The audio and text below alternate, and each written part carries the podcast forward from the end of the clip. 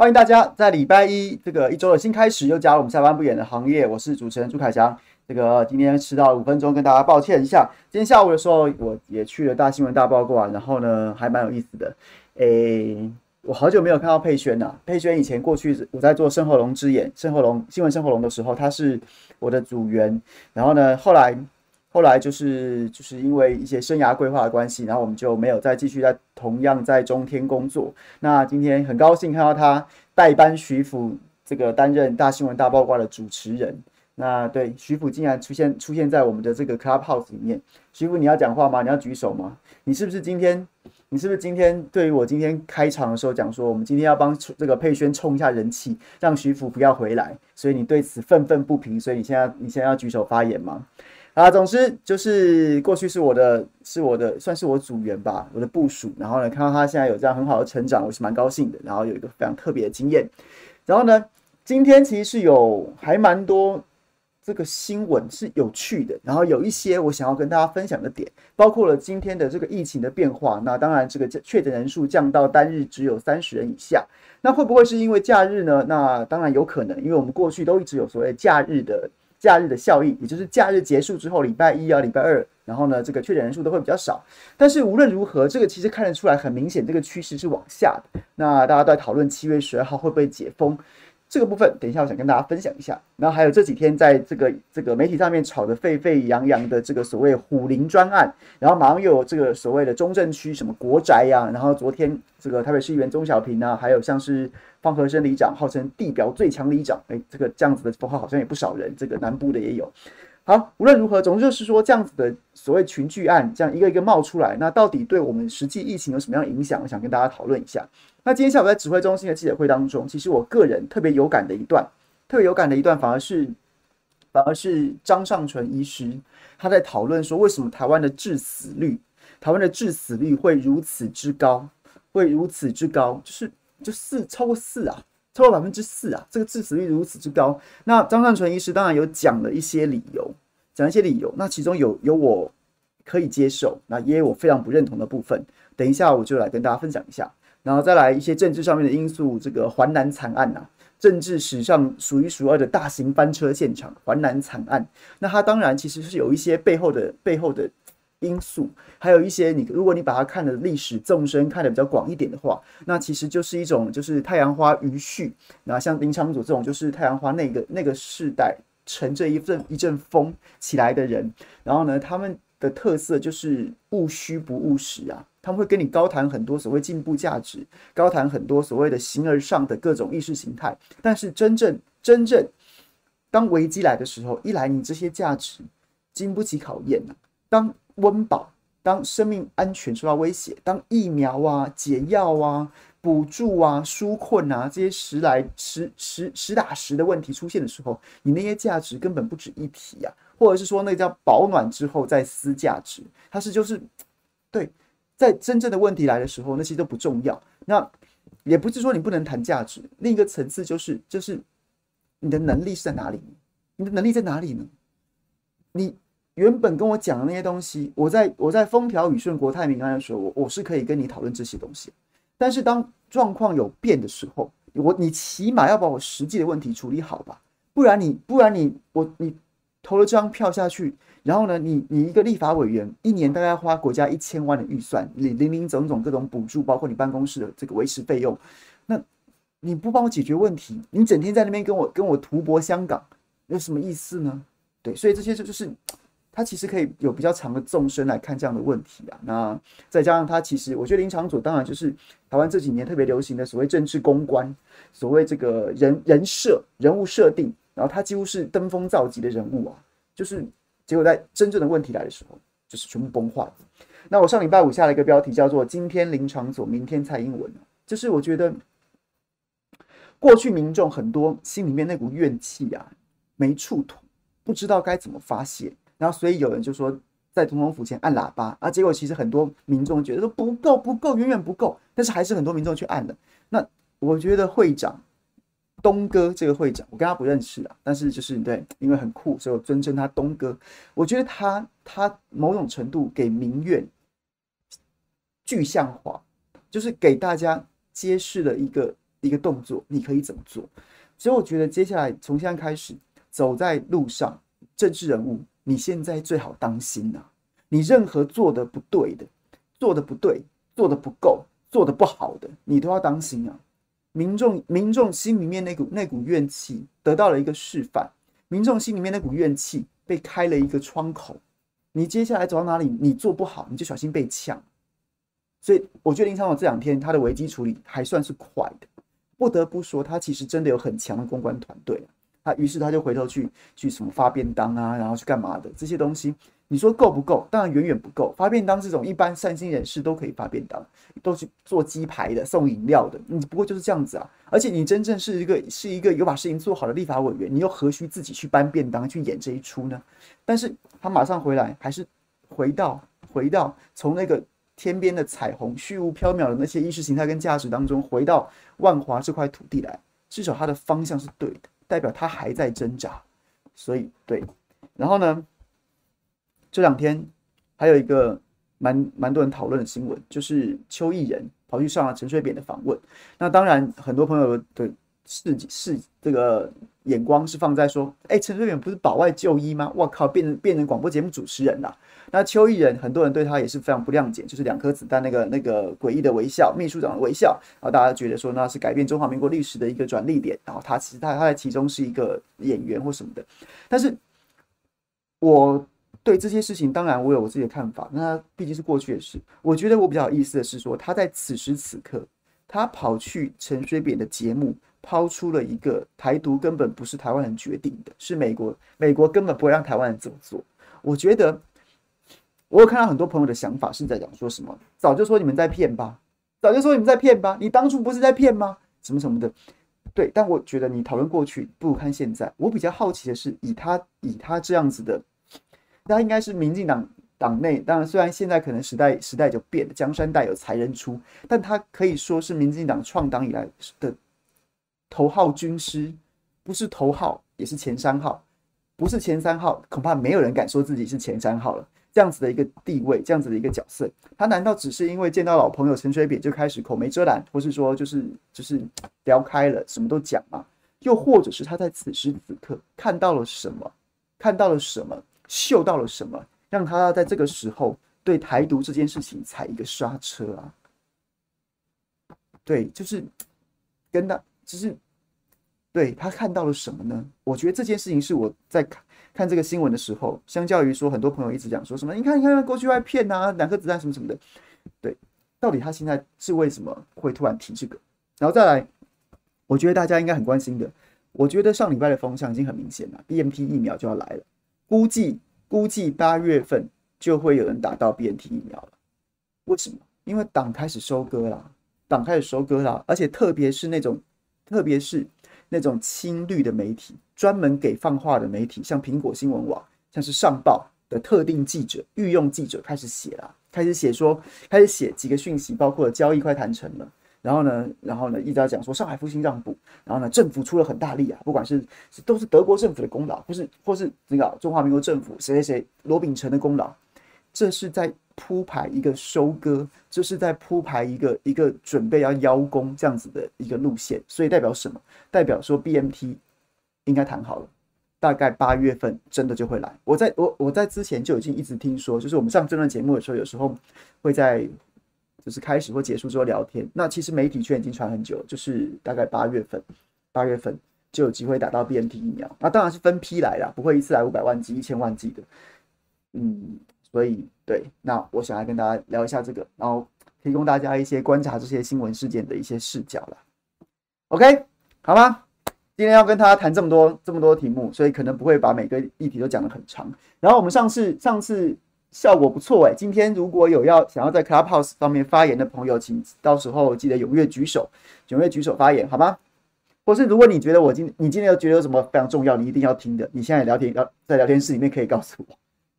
喝口水，我们马上开始今天的正题。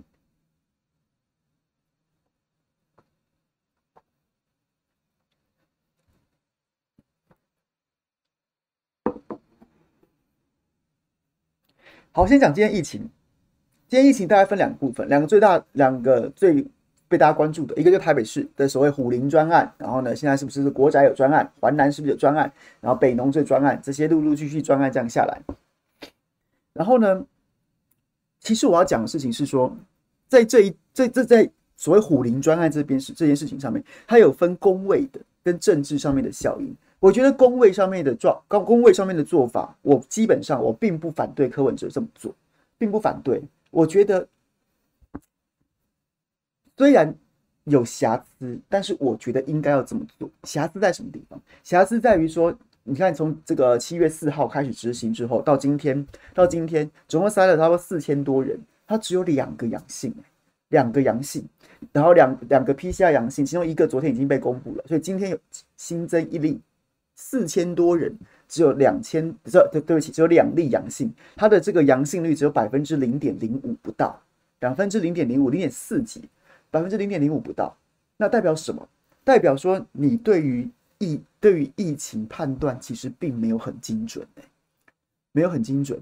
就是理论上来说，你今天要在这在社区里面执行大规模的这样子的筛检，那起码你要先做一些疫调，然后呢，先做先框定一些热区。那现在虎林街这个状况，这个状况，虎林街市场、永春市场这个状况是说，哎呦，传出来陆陆续续。有二三十人确诊，然后现在最新的数字是三十二人确诊，然后所以你就觉得这边是个热区，但是问题是，这不就是之前不就是之前民进党对你的攻击吗？他们把陆续累积下来的数字，然后呢，用一种认知作战的包装方式，把它偷换概念成新增。那你柯文哲又为何要针对虎林街、永春市场周边，然后自己掉入这个陷阱呢？你的三十人是陆陆续续来的。然后呢，就算从六月，我只算六月下半月，大概有十八个人左右，没错。但是大部分都还在家户里面，都还在家户里面。所以我今天有请教一些朋友，他们认为比较精准的做法。还是你要先针对这些十八个确诊者，然后呢，对他们进行精准的疫调，就先框列他们周围的人。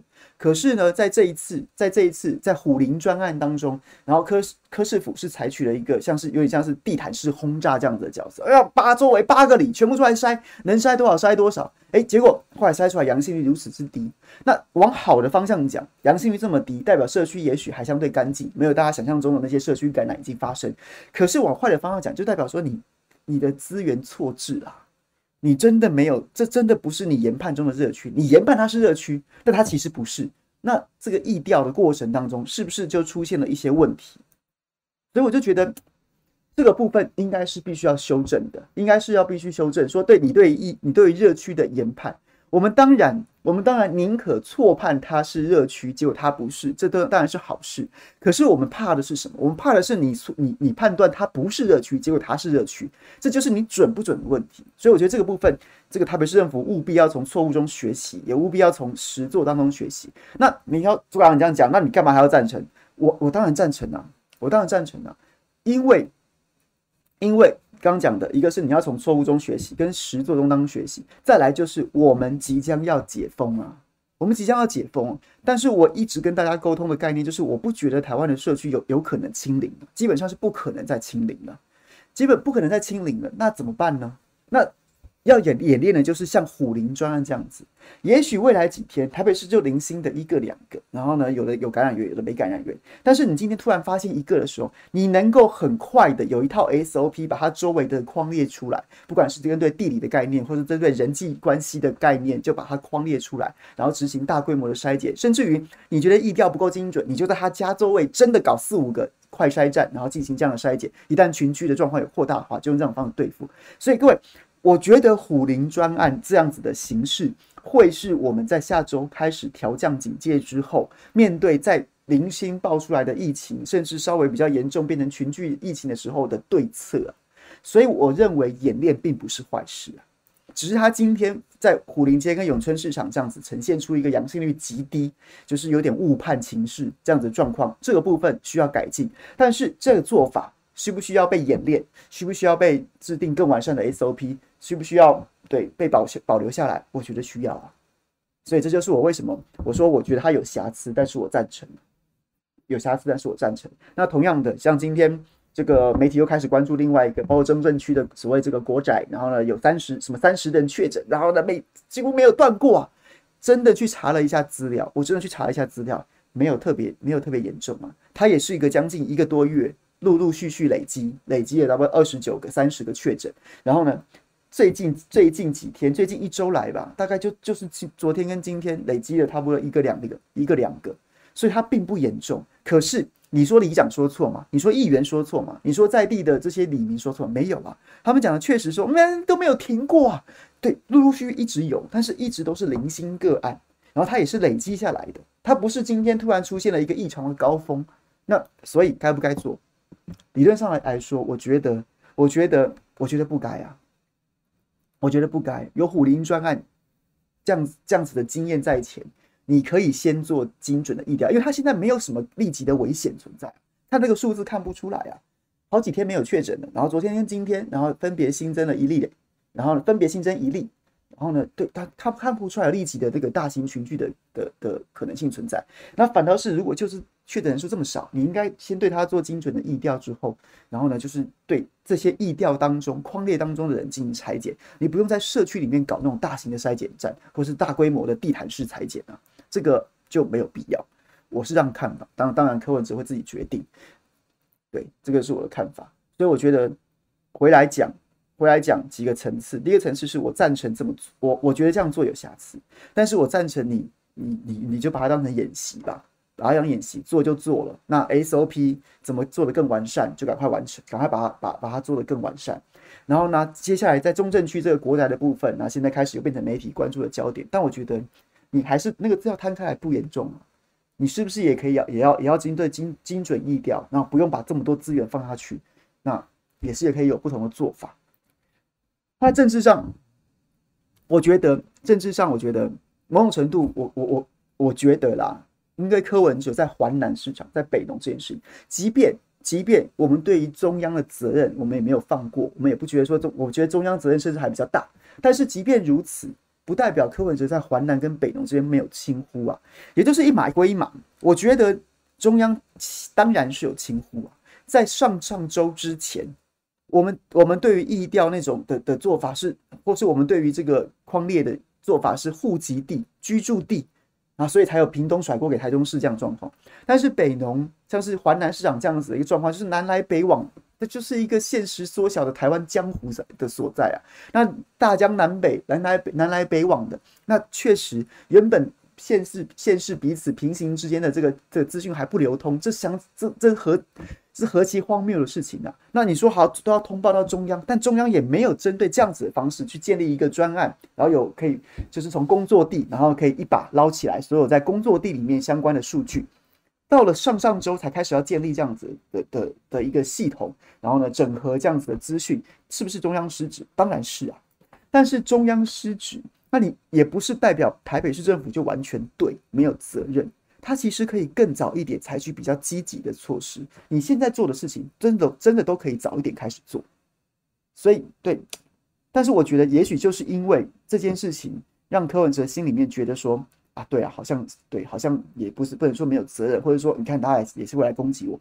所以我觉得他过犹不及，在虎林专案就反而变得很仓促，想要赶快上路啊，不管先弄再说，先弄再说，先弄再说，结果就出现什么问题？包括像是造册啊、造册啊，哎、基本上你是希望民众尽量出来筛检，结果你把责任丢到里长身上。我已经接到我连我认识的里长都都叫苦连天了，说他们现在已经本本来就已经忙到焦头烂额、不可开交啊。他们协助老人家打疫苗，然后呢，这个这个标准，然后当然往下降是好事，但是今天说到哪一岁，明天又说到哪一岁，然后还有人在这个这个残疾的问题，然后呢就搞已经搞到焦头烂额。突然一道命令下来，叫他马上造册四百人，你自己去挑选四百人，你还要叫他们出来筛检，这里长不知是真是莫名其妙啊，完全就忙不过来。然后第一天说造册之后才能筛，然后呢每每个里只能筛四百人，然后就后来又改成说什么到现场去，你这个没有造册的也可以筛，那你就拿个号码牌。后来又说什么现场登记，然后呢拿出出示双证件，哇，讲的就一标准跟规则一直在改呀、啊，改到大家都都快发疯了。那对，所以才凸显了你你过犹不及啊！淮南跟北农是拖延，那虎林又来得太快，太仓促了，所以看起来思虑是有不周的地方。那你就把它当演练，把它当演习，把今天发现的问题赶快补起来。未来我们还会需要这样子的 SOP 当成一旦我们社区再出现群聚的时候，你没有别的办法，你就是这一招啊！你还有什么别的办法呢？各位，稍等我一下。好，所以那讲到今天的数字的部分，讲到今天数字的部分，大家都觉得很少，但其实我觉得，我也有去请教朋友，当然。应该是真的少了啦，应该真的少了，因为台湾的三级警戒已经持续很久了，真的已经持续很久了，已经持续很久，人跟人之间的距离确实被拉开，而且天气候越来越炎热。别忘了，我们去年的时候也是在，也是全世界都在气候炎热的时候，然后呢，疫情就相对趋缓，因为新冠病毒确实不太不耐高温呐，所以种种因素加起来，疫情看确实是趋缓的。所以我一直一直一直担心的都是。我们解封之后，我们怎么因应在疫苗施打覆盖率还没有到达一定程度的时候，怎么因应突然再来的疫情？再封起来吗？再封一个月吗？再封一个月等它降下来吗？这不太可能啊！而且这样子也太废了吧？我们难道还是没有从现在的教训当中学到任何的学到任何的应对的措施吗？那我就觉得，那所以第一个，我对虎林专案的看法是这样子：大家不要自己恐慌。大家不要自己吓自己啊！我们应该严肃的去面对，但是他没有没有什么恐慌的必要。然后再来，我我毫不怀疑，我们七月十二号也也也许在接下来几天就会宣布，七月十二号一定会降级啊，一定会降级啊！我们要不要来打赌？要不要来打赌？除非除非发生了一个所有人都意想不到的状况，就什么什么 Delta 病毒突然又群在社区冒出一个不明感染源的群聚事件什么之类，这些我不敢讲。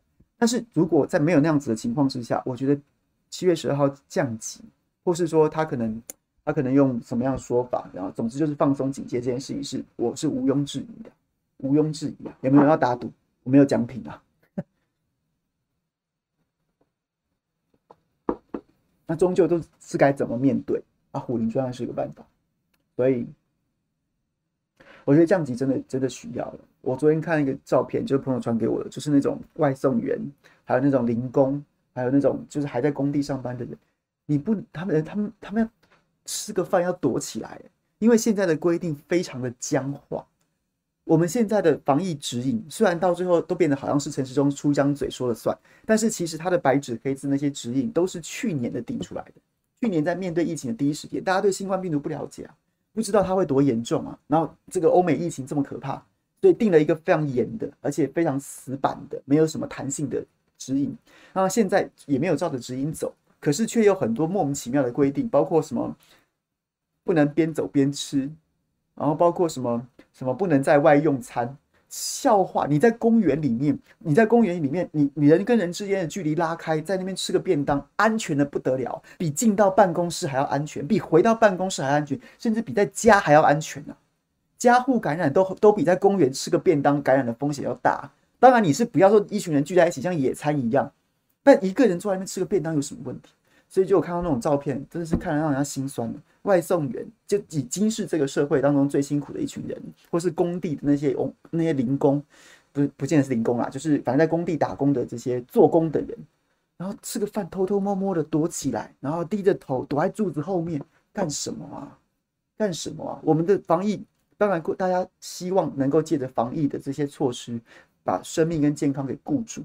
可是，我们是不是也可以让让我们不要穷的只剩下一条命？可不可以让这些辛苦的朋友们有一点尊严？所以，我觉得适度的修正这个指引，本来就势在必行，本来就势在必行。这太太莫名其妙了。我这这而且不只是这些辛苦的朋友啊，我每次跟我礼拜二、礼拜三。如果在头条开讲上节目的话，晚上中天的节目的话，我经常会遇到亮哥，而亮哥好像都会去先去别的节目，然后他每次来他就会抱怨说：“哦，哦，他没地方吃饭呢，我边走边吃都不行呢，边走边吃都不行，要瘦了，因为没没地方吃饭。”他说：“我就一个人走在路上，那这样子我把口罩拿下来吃饭，旁边都没人啊，这这这这到底这这这这到底是有什么风险存在啊？对，那就是我觉得是应该要修正啊。当然这只是方方面面的其中之一啊，其中之一啊。”再怎么样，也是要，也是要顾着人的尊严的。然后，特别是最辛苦的人，其实我们不管遇到任何的变故，原本就辛苦的人，通常都是最快水雪上加霜的人。那真的是希望要顾到他们呢。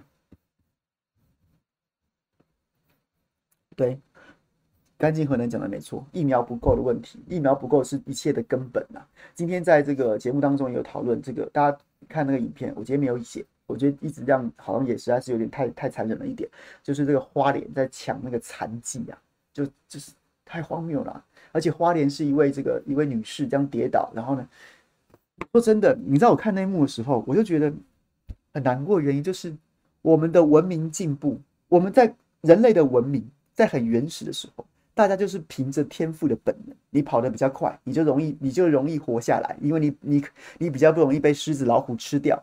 你的力气大，你就比较容易活下来，因为你遇到熊，你搞不好还有机会逃过一劫。就是人类文明在很原始的时候，一切就是比比比，就是就是优胜劣败啊，就是弱肉弱肉强食啊。然后这就是就是对，然后结果呢？花莲那一幕。他就把人类文明那个最原始的那一幕，又把它又把它又把它给掀出来了。我们人类文明进演化了这么多些年，这么多些年，就为了什么？就为了说我们过去靠天赋的体力，但我们现在可以靠制度的保障，保障我们每个人能够有平等均等的机会，保障我们保障我们先天在劣势的人，甚至能够得到更多的照顾。这就是人类文明进步的目的呀。这就是我们建立法规、我们建立体制、我们建立各种机制的目的啊！结果，在二十一世纪的台湾，我们在在国家无法保障、在体制无法保护我们的情况之下，这些这些百姓又得回到原始社会当中比赛自己体力，比赛谁跑得最快。你不觉得这件事情超级讽刺的吗？超级讽刺的啊！我真的，他就是。前阵子我在讲说，我们死亡率如此之高，死亡在这波疫情当中，又像我们，又又像每个人都是露出了最原本最真狰狞的面目。我们我们可以有很多生权契约，我们可以有很多的像是这个礼仪公司，然后安排很多隆重的仪式，当然还可以还可以克制化，任君挑选，然后呢让宾没有宾主尽欢，这个词有点怪，不是，就是让让死者走的尊严，让生者也觉得也觉得圆满。我们建立了这么多。结果呢？当新冠肺炎疫情爆开的时候，这么多人走的时候，身边没有人送行了，你也不能送行了，死亡又回到原始的模样貌。残疾这一幕，就那短短几秒钟跑步的画面，你就觉得我们的社会又回到原始社会，又回到那个那个那个弱肉强食的社会，就又回到一个又回到一个依据天择论来运作的社会，真的悲哀啊！那为什么会这样子？就是疫苗不够啊。疫苗如果够，还有人要去抢残疾吗？疫苗如果够，你的预约系统，当然我们也希望有个好的预约系统，简便让大家不要有那么多困扰，然后节节省大家的时间跟精力。可是如果疫苗够，这些都不是问题了，大家都大家都可以好整以暇的，大家都可以从容不迫的，因为我知道终究打得到我，那我也许我想要早的我就早点去打，那我不着急的我就晚点去打，只要我想打，我就能打得到，还会出现这些乱象吗？还会出现这些乱象吗？不会啊，不会啊。好，对，我觉得花莲那个抢残疾真的太没尊太没尊严。我觉得花莲县政府卫生局，你真的好好检讨。谁想谁谁哪个猪脑想出来的这样子？这什么这什么烂点子啊？你你你有必要这样子吗？你能不能想个？你能不能中央的部分我刚搞我刚搞过，就是就是疫苗不够，那地方的问题。你你你怎么会？你到底是怎样？你是抢头香抢上瘾了是不是？或是看着想抢头香的画面，后就已经都这就是习惯说，哎，就这样子啊？你们在玩弄民众吗？不能有比较有尊严的办法吗？动动脑子啊！你们都是公务员呐，不要这样欺负民众。唉，好，来，我觉得今天在指挥中心的记者会。这个问题很关键，然后呢，却让我觉得非常不能认同。不能认同，两成的重症气急救，张尚淳探高死亡原因是因为，就是对，其实是救得回来的，是是救得回来的。但是因为台湾很多的家属都签都签了自愿放弃急救的这样子的一个这个这个切结书，所以很多长者就走了，没有特别去对他抢救，不然其实救得回来的。我。好，我们先看一下内文怎么讲。我国新冠肺炎死亡人数高达六百八十一呀，致死率破百分之四点五，高于全球平均值。中央流行疫情指挥中心今天分析国内致死率高的可能原因，归纳出九成死者都有潜在疾病，加上多多数家属都采取 DNR，就是不实施心肺复苏术处置，才会造成国内新冠死亡率偏高啊。指挥中心专家咨询小组召集人张尚淳表示，据统计，国内新冠死亡平均年龄高达七十三岁，其中六成四是男性，九成都有潜在疾病，但多数死亡年龄都高于六十岁，六十岁以下的致死率仅有百分之二不到。简单来讲，张尚淳的意思就是，就是还是那个，就是我大家都在质疑，为什么台湾的公卫水准会把死亡率搞成这样，搞成死亡率如此之高？那张尚淳呢，还是不外讲两个，第一个人口老化。但是这个问题始终没有解答大家心中的疑问：难道只有台湾人口在老化吗？日本的人口难道没有更高龄吗？那为什么人家的死亡率没有高成这样呢？所以，于是还是回归到前面那个，就是前面那个那个论述，就是是不是因为我们的分母实在太小了，我们的筛检量实在太少了，所以让因为死亡没有办法掩盖，死亡没有好，也许有同朋友也不同意我的话，说死亡因为很多这个上下手脚啊，就把它排除为新冠死亡。好，无论如何，总之死亡就是死亡了，它一定被登记在案。你再怎么样筛检，它一定都还是有那个数字存在。可是我们不筛检，就会让分母，就让总体感染者的分母变得很小，你的你的比率就会变高。那这一直都是大家的疑惑。那指挥中心对这个说法一直是没有没有完全否定，但似乎也不想不想要一再的强调。那他还是一直一直重生，包括人人口死亡率高啊。那其实我不能接受是说什么？不能接受是说，你说因为很多的长者都放弃急救，不实施不实施 CPR，所以他们本来就得回来的。哎，各位，什么意思啊？那那你的意思是说家属让他们去死的吗？之所以会到不实不不用 PCR 救，就一定代表他的状况已经危急到一个某个程度了吗？那家属就是不忍心看自己家中的长辈受苦，或者或者长辈自己也不想要被这样子急救，所以他早早就签了这样子的声明。然后结果在张上淳口中，你为了要解释解释让你难堪的死亡率居高不下的数这样子的一个对这样子一个难堪的数据，你居然你居然可以推给说那是因为家属都放弃急救，不然救得回来，怎么说出口啊？我不懂哎，谁谁谁忍心看自己的长辈死去啊？结果就是因为他已经走到那一步了，所以我不想让长辈受苦。结果在指挥中心的眼中是要说你自己不救的，不然我们致死率不会这么高啊！这什么屁话？这什么屁话？这还有人性吗？这还这还有这还有人性吗？在讲什么鬼啊？所以我就觉得这太扯了。然后呢，你该负了什么责任？其实你自己也有讲啊，在同一篇报道里面，同一篇报道里面，还还他其实自己有讲。我相信有有，我把它念完。稍微有一点有一点常识的民众，你都你都应该听得出来真正的原因是什么吧？张尚成说：“由此可见，初期死亡率高是因为太突然太多感染者，医疗量能一时无法负荷所致。当时对于重症病患的处置，国内是要求要收治在负压。”这个加负压加护病房中，而国内负压加护病房的数量一开始不足，但放眼全球，每一个国家几乎都有遇到相同的状况。张上淳表示，之后随着专责病房陆续开出，国内死亡率也开始下降。尤其五月紧急采购单株抗体药物，也是死亡率下降的开始啊。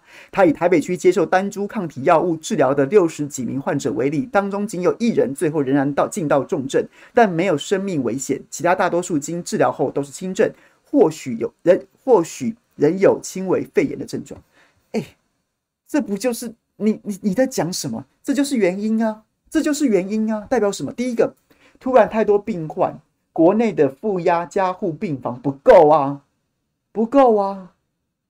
那所以这牵扯到两个问题，都是你中央责无旁贷。第一个是你整理了一年，你准备了一年，结果你为什么还是不够呢？你跟我们吹牛的时候都没有说不够啊，都是够够够够够啊，你吹牛了一年。结果你现在跟我说没不够，然后你还要去扯说大部分国家在这在在疫情初期都不够。那问题是大部分国家的疫情初期是在去年发生的，你看着其他国家在疫情初期的时候遭遇到这样子的困难，你有一年的时间你也没有准备，然后让我我们晚了人家十几个月，竟然重演一样的状况，这个合理吗？这不是我们已经举例过千百次的，别人明明就是同一张考卷，结果别人在去年先考了。圈圆圈考了，有人考过，有人考差，大部分人都考差了。结果一年之后拿同样一张考卷给你写，你还考错，你还写错，你还不会写，这不就是你的问题吗？病房不够，那你说这个大部分都要这个这个这个病房不够，有一个实际的病房不够的问题。再来还有一个你的你的制度，你的 SOP 也太僵化了，很多轻症的。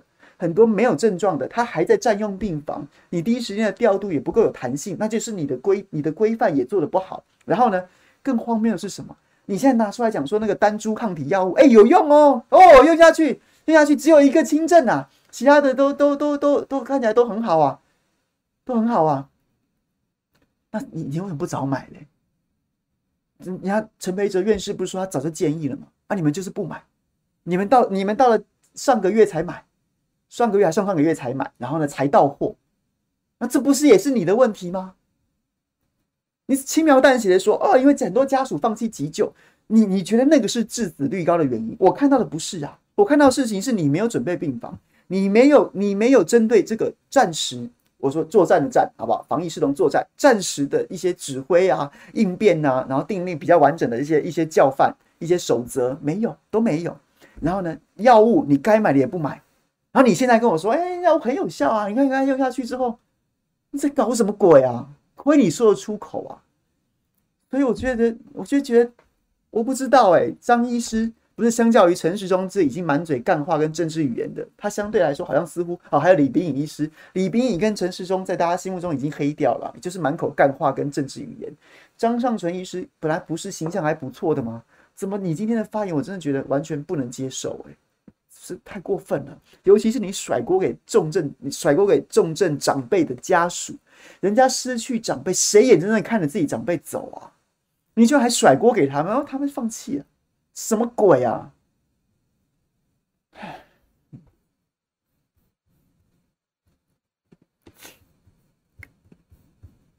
好，讲完了，再来。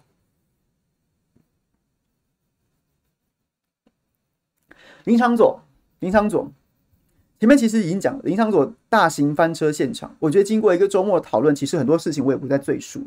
总之呢，就是就是，他就是务虚不务实的人，务虚不务实的人呢。他过去当选靠什么？靠人物设定，哇，很 rock，很酷，全世界都在看台湾的摇滚巨星竟然能当上当上委员，很棒的文宣，很精美的影片。很精美的影片，然后呢，就是让你觉得投他是一件很进步、很潮、很酷的事情。他用这样的方式去去去当选，他谈论的议题也是什么吐蕃啊、西藏啊、东突厥斯坦呐、啊、维吾尔族人权呐、啊、这些这些东西，然后废死啊，全都是那种在这个当今这个社会上面，然后当今这个社会或是在一些某些特定的族群当中，然后非常流行的语言，他就每天跟你谈这些，但是呢。终究他没有办法跳脱自己是一个区域立委的身份，而你的你选你出来的区域，明明就在这波疫情当中是最辛苦的一步，最辛苦的区域，最最受灾最惨重的区域，所以所以就是明显就出现出现分歧啦。你的关心的，你的形象，你在乎的，跟民众的生活根本不相关啊。我今天风调雨顺、国泰民安的时候，我可以陪着你去谈那些，哦，觉得很酷哇，青山记。对不对？青山记吵死人，对不对？哦，但是好好感觉好像很酷，六八块腹肌一露一楼就觉得说，哎，这我投的蛮潮的，啊，蛮酷的。可是当我真正遇到困难的时候，真正遇到困难的时候，我要我得需要人家帮助的时候，你那些东西全部都全部都派不上用场啊！你那些东西全部都帮不上我的忙，帮不上我的忙。于是，于是林昶佐会走进这一局里面，走进这一局，走进这个困局，毫不意外啊。很多政治人物都这样子啊，他终究不接地气啊，他不接地气啊，他跟着风向乘风而起，跟乘风而起，乘着太阳花这一阵风而起，然后呢，再进入了年轻朋友的视野当中，然后他讲的这些议题看起来就是真的比较酷啊，就是真的比较潮啊，比比比比林玉芳看起来潮啊，林玉芳就是一个老派的国民党政治人物啊，该做的事情会做，然后他长期在国防外交委员会，他就真的跟你研究国防外交。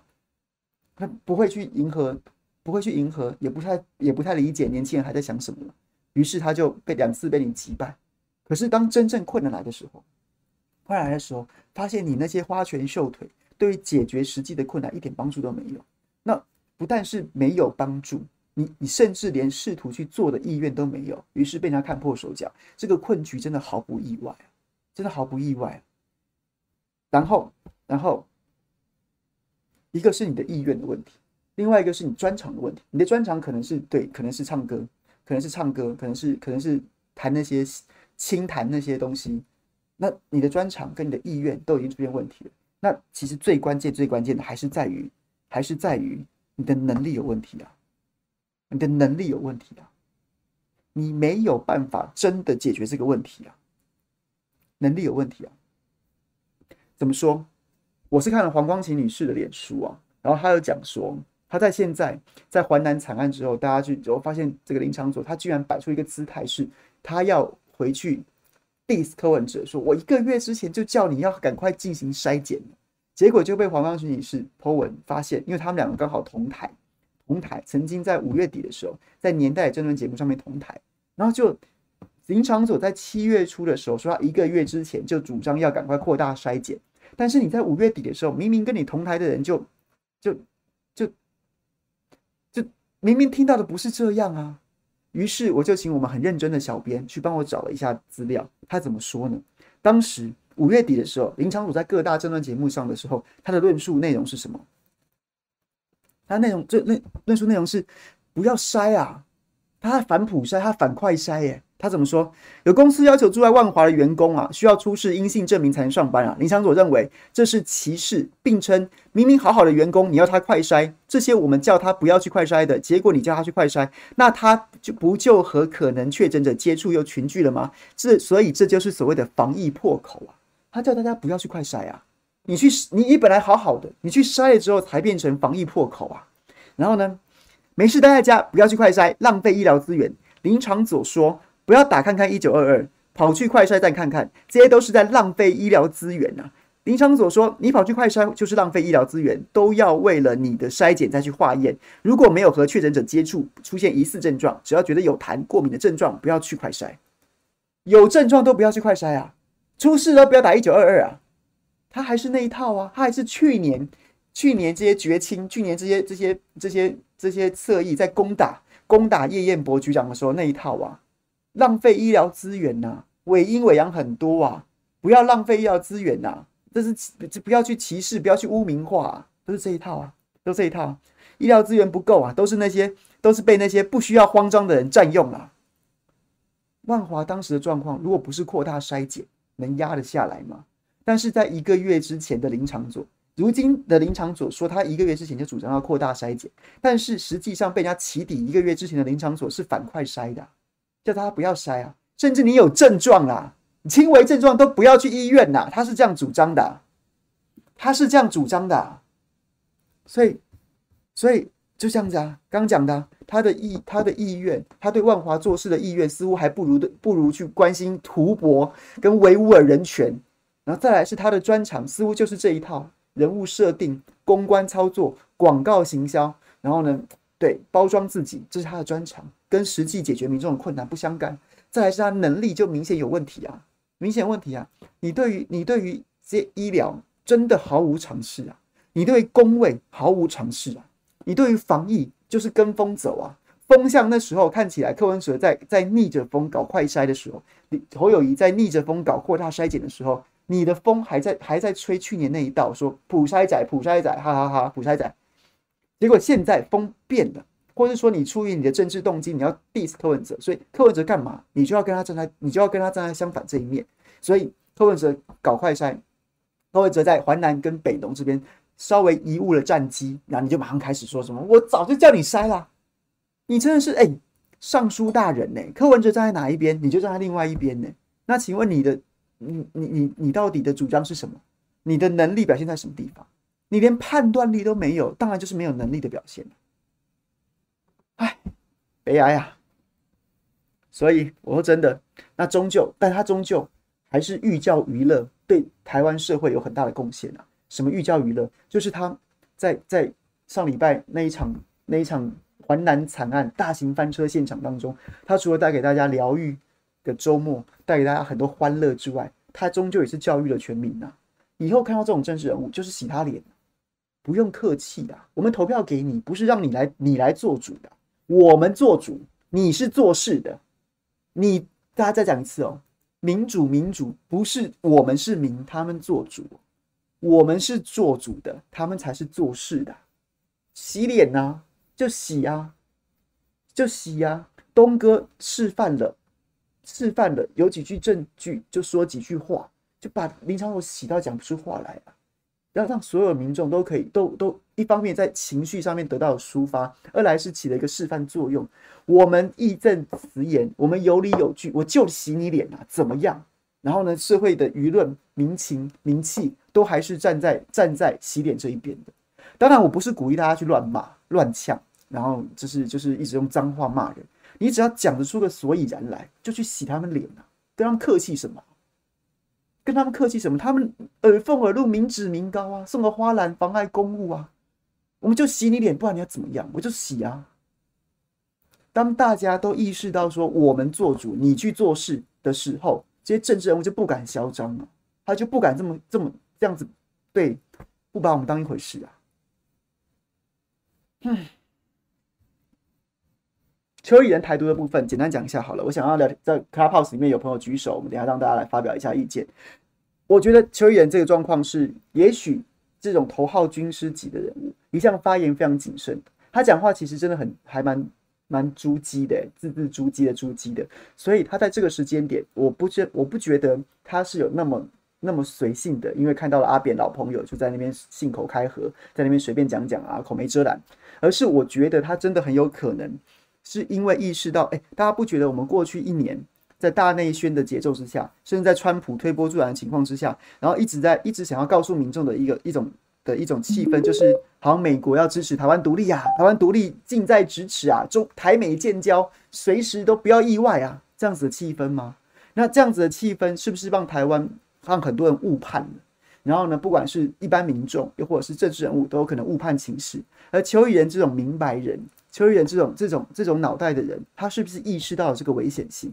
所以他出来讲这句话，我觉得不无可能。那我们可以再继续观察下去。至少第一个观察指标就是看民进党或绿营的朋友有没有人出来回应这件事情。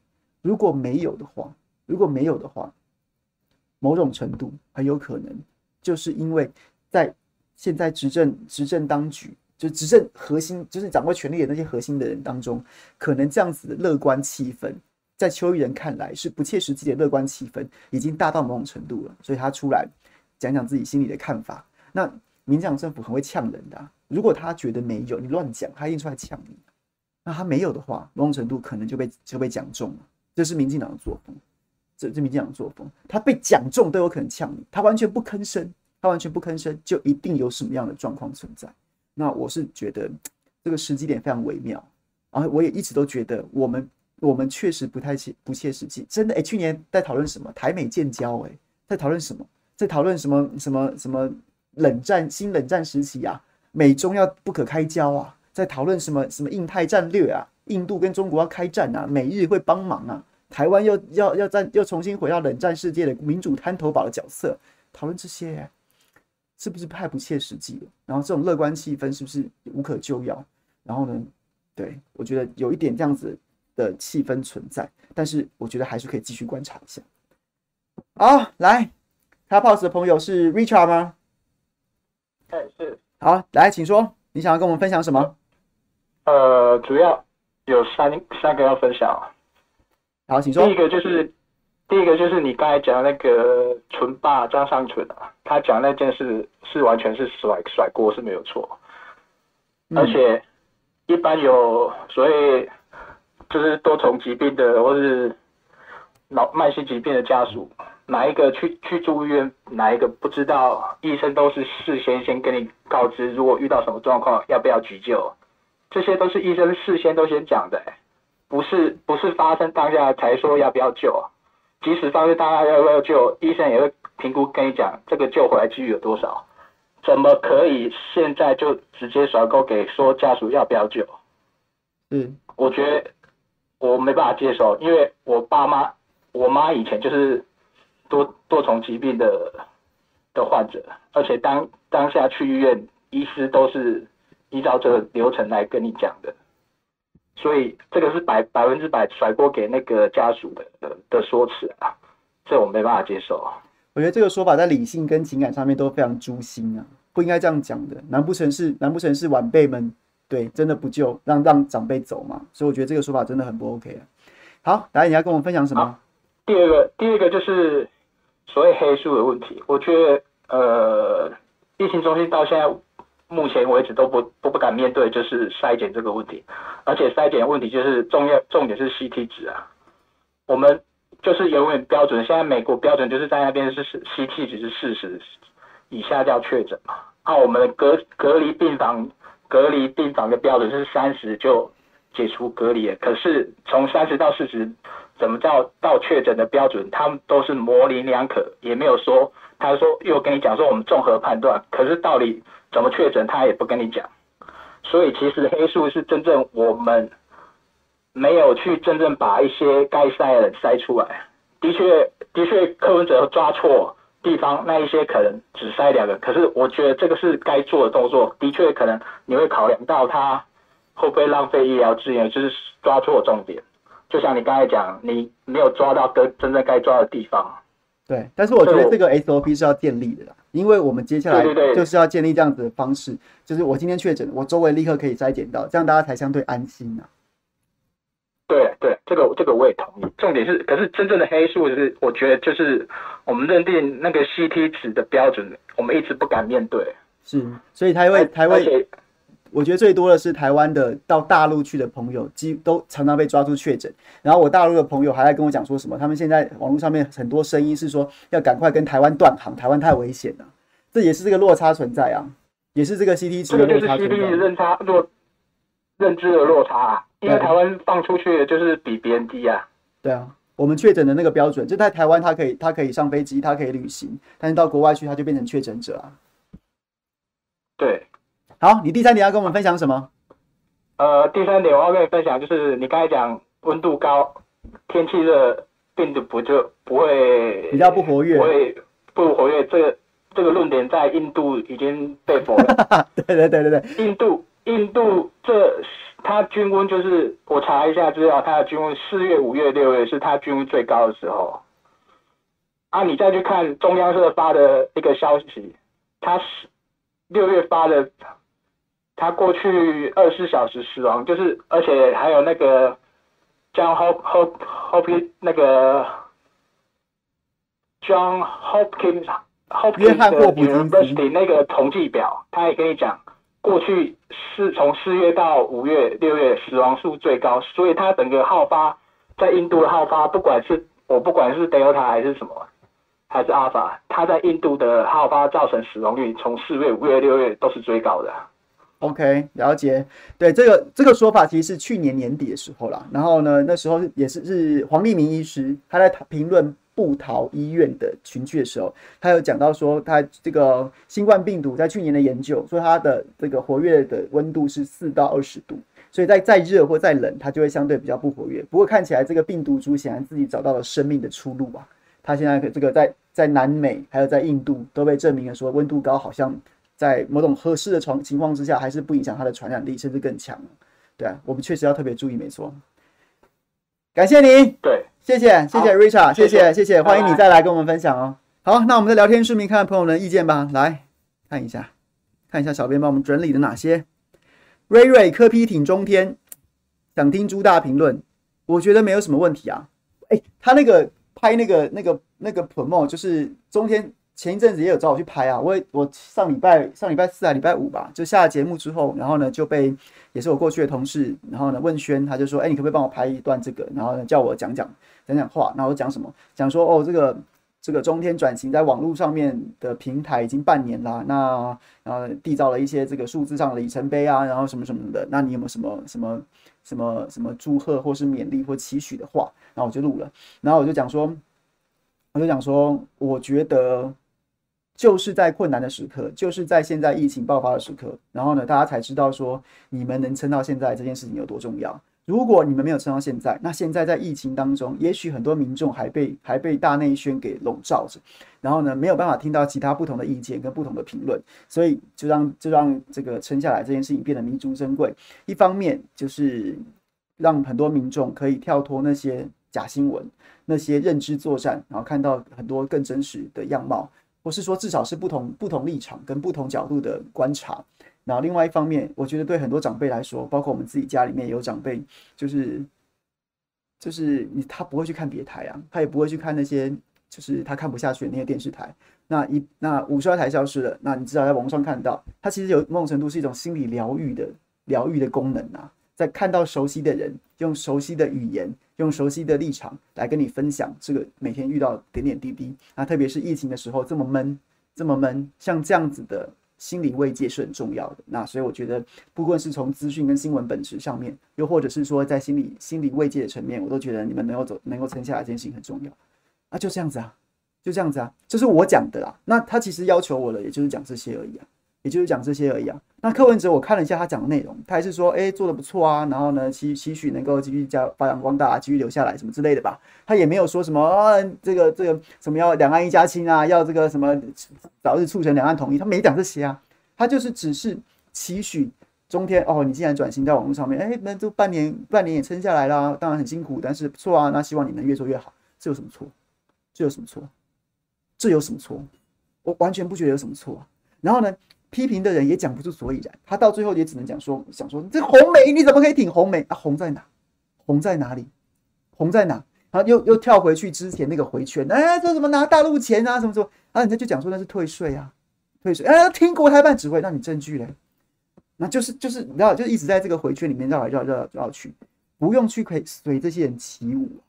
重点就是我们回到，我们回到回到事实的本身，回到新闻的本身。我们社会需不需要一些不同的声音存在？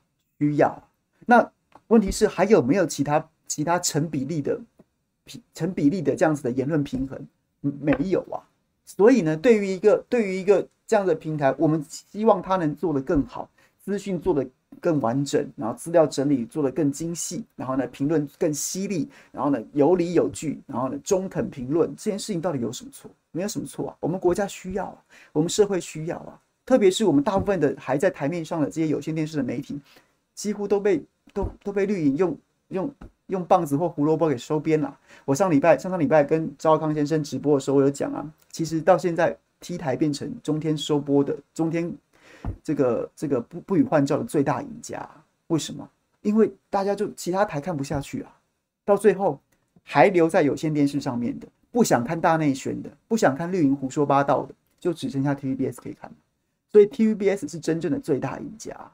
最大赢家，那赵赵先生当场也同意啊，对对，他说你说这是确实事实啊。那为什么代表我们这个社会还有这么多的民众是听不下去你那些胡说胡说八道的，听不下去你那些鬼扯的，觉得你恶心啊，觉得你在乱讲啊？有这些人，有这群人选，有有这群人存存在，甚至这些人现在现在他们讲的好，似乎还比较贴近事实。那请问一下，请问一下，你有什么好反的呢？那柯文哲希望中间做得更好，中间当然可以改进啊。我也常常有时候觉得说。哎，这好怪，讨论这个干嘛？或者说，哎，这个哎没有更重要的事情要讲吗？或者说，哎，我觉得这个资料准备的不够充分，然后呢，什么我我都会觉得，没有一刻应该要放弃让自己变得更进步，没有一刻应该要说自己很棒，而是应该永远都不断的在追求要做得更好。所以你期许他变得更好，有什么错？我们需要，那他但是他可不可以改进？他可以改进，就像是我们最前面讲柯文哲啊，虎林专案。有瑕疵啊，但该不该做？我觉得该啊，该就算就当是演习也好。那你要从中学，从错中学啊。那所以柯文哲去挺中天，我不觉得有什么问题。反倒是那些在骂的人，那些人就是他就是特定的意识形态，他被鬼遮眼了。他就是戴着我们小时候不是会戴那种那种眼镜，有时候美劳课要做贴一个红色的玻璃纸，你看什么都红色的，就这样。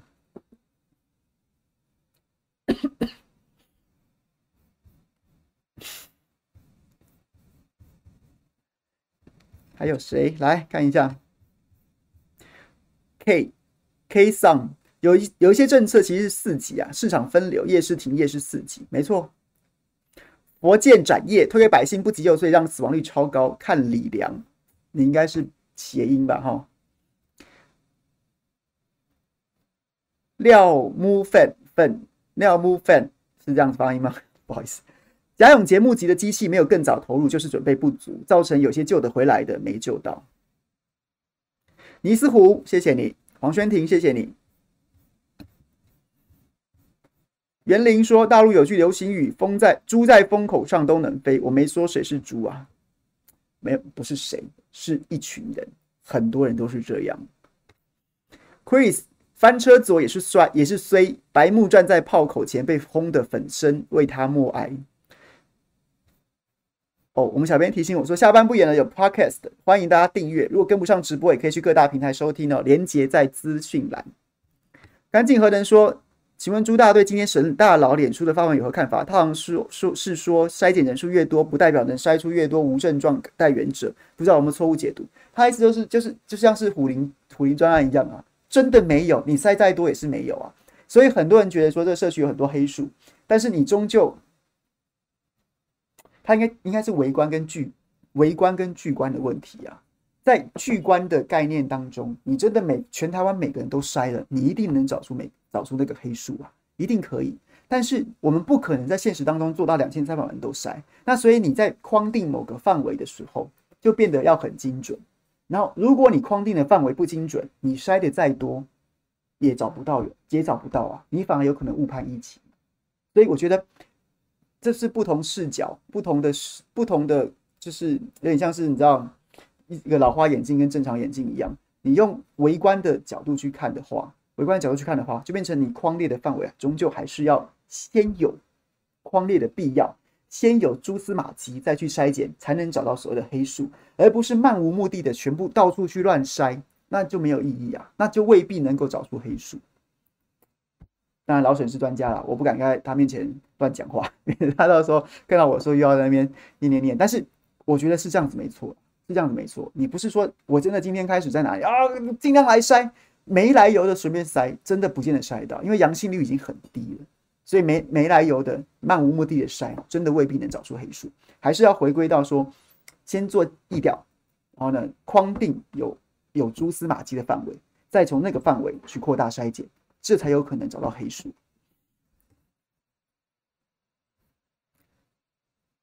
浩庭，孙浩庭，这个字念庭吗？希望凯翔能上中天正常发挥王佑正节目。好，你去告诉，你去问他。我每天看到他都会跟他，还会跟他聊一聊啦。但是就是，我觉得节目定位也是要分开啊。你看，如果我八点钟就已经出现在中天了，然后我十点钟去上他的节目，这样不会，这样不会大家看我三小时不会觉得我太厌烦了吗？所以有可能啊，有可能要还是要分流一下。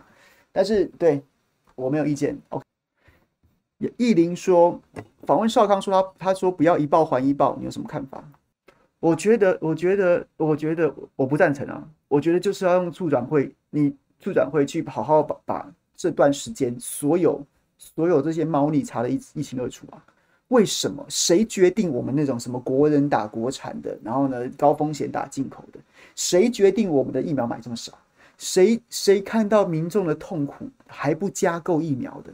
谁谁在搞这些？通通查清楚啊！所以这不叫一报还一报，这叫还原真相。就像促转会现在现在搞国民党，就像像现在这个什么什么，一个是促转会，一个党产会搞国民党，他们也不说，他们也没有说那叫一报还一报啊，那叫做他们叫做还原历史真相。所以一旦民进党被赶下台，政党轮替的时候，我完全我举双手双脚赞成。赞成，赞成还原这段时间的所有历史真相，到底谁在其中扮演了什么角色，谁下了什么决策，都还原给大家知道。我不会称为那叫一报还一报，那叫还原历史真相。OK，这是我的看法，每个人看法不一样，不一定要一样。我看到钟子琪讲说，对敌人仁慈就对自己残忍，我觉得不要不要用敌我的概念，我没有叫敌我的概念。难道民进党的朋友，难道难道在去年投票给蔡英文的朋友们不想知道说我们今年我们怎么会搞成这样吗？就是因为你那一票投给蔡英文，你甚至比我还有资格要求这个真相要还原？因为你那一票托付给他，那他就把搞成这个样子，你你你绝对有权知道真相。当然，我们每个人都有平等的权利知道得到得到真相，但是你在情感上你还更有资格，你还有更有资格主张告诉我。到底发生什么事情？所以不要用敌我的概念，也不要用报应的概念，就是还原历史真相。我们有权知道。好了，那今天就这样子了。明天在中广，明天在明天在中广见。然后呢，晚上会去中天。那明天这个世修会来跟大家下下班不远的见面。然后还有什么？还有什么要讲的？离开前大家帮我们按个赞吧。然后如果你觉得还可以的话，也帮我们多分享一下，好吧？就是我们小编都会很担心，他好像比我还担心，但他最近没有念我，他是不是放弃我了？好，那无论如何帮我们按个赞吧。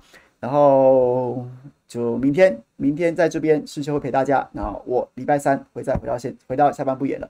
然后呢，今天 Richard，谢谢你，谢谢你跟我们分享非常精辟的意见。那大妈老司机，你现在才来，你应该要举手发言的啊。但无论如何，我们现在想到了用，想到了一个改善改善 Clubhouse 收音的方式，那大家也听得比较清楚，也欢迎大家尽量踊跃发言，好吗？